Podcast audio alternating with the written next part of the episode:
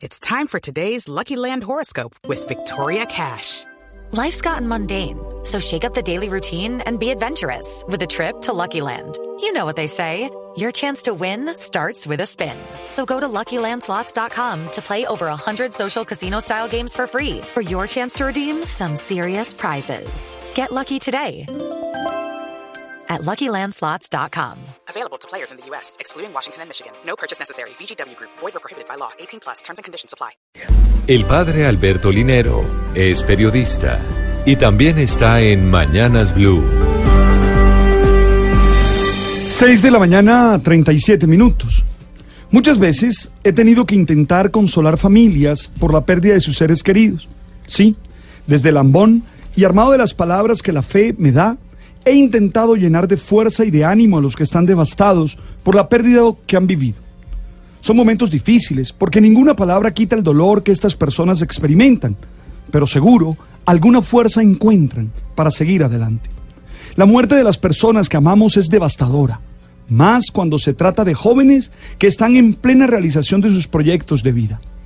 Por eso, nos ha golpeado mucho el asesinato de los jóvenes geólogos Henry Martínez, de 24 años, Camilo Tirado, de 32 años, y Laura Alejandra Flores, de 28, quienes hacían parte de un grupo de 11 funcionarios de una compañía minera que hacían estudios de terrenos para futuras operaciones de oro, explotaciones de oro, y quienes fueron asesinados en la vereda de Ochalí, de Yarumal. Según la versión de los sobrevivientes, un grupo armado que se identificó como una disidencia del Frente 36 de la FARC y del ELN hizo arrodillar a los tres jóvenes profesionales y les dijeron que les iban a hacer un consejo de guerra porque no habían tenido en cuenta las advertencias de no visitar la zona. Y en medio de la confusión que se produjo, los asesinaron vilmente.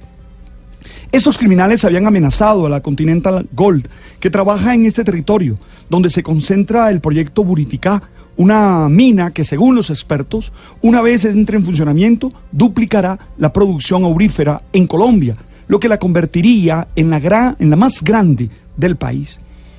Todo esto tiene una causa, la inquietud que sufren los grupos criminales de la zona, porque ellos tienen el dominio del movimiento del narcotráfico y el control de la minería ilegal.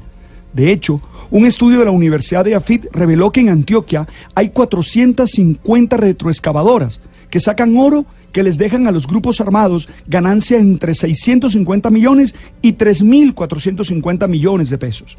Es decir, entre un 20 y un 70% del PIB minero antioqueño. El Estado está tratando de responder a todo lo que esta situación ocasiona. Pero a nosotros nos queda volver a entender que la vida es sagrada y que no podemos permitir que eliminar a los otros sea una manera de intentar solucionar ningún conflicto. Nos cuestiona intensamente la muerte de estos jóvenes que nos muestra lo frágil de la existencia y cómo debemos vivirla apasionadamente. Así como nos solidarizamos con sus familiares y esperamos que las dinámicas resilientes les hagan seguir adelante, no nos podemos cansar de afirmar que la única manera de ser felices es respetar al otro y eso implica comenzar por respetar la vida de todos.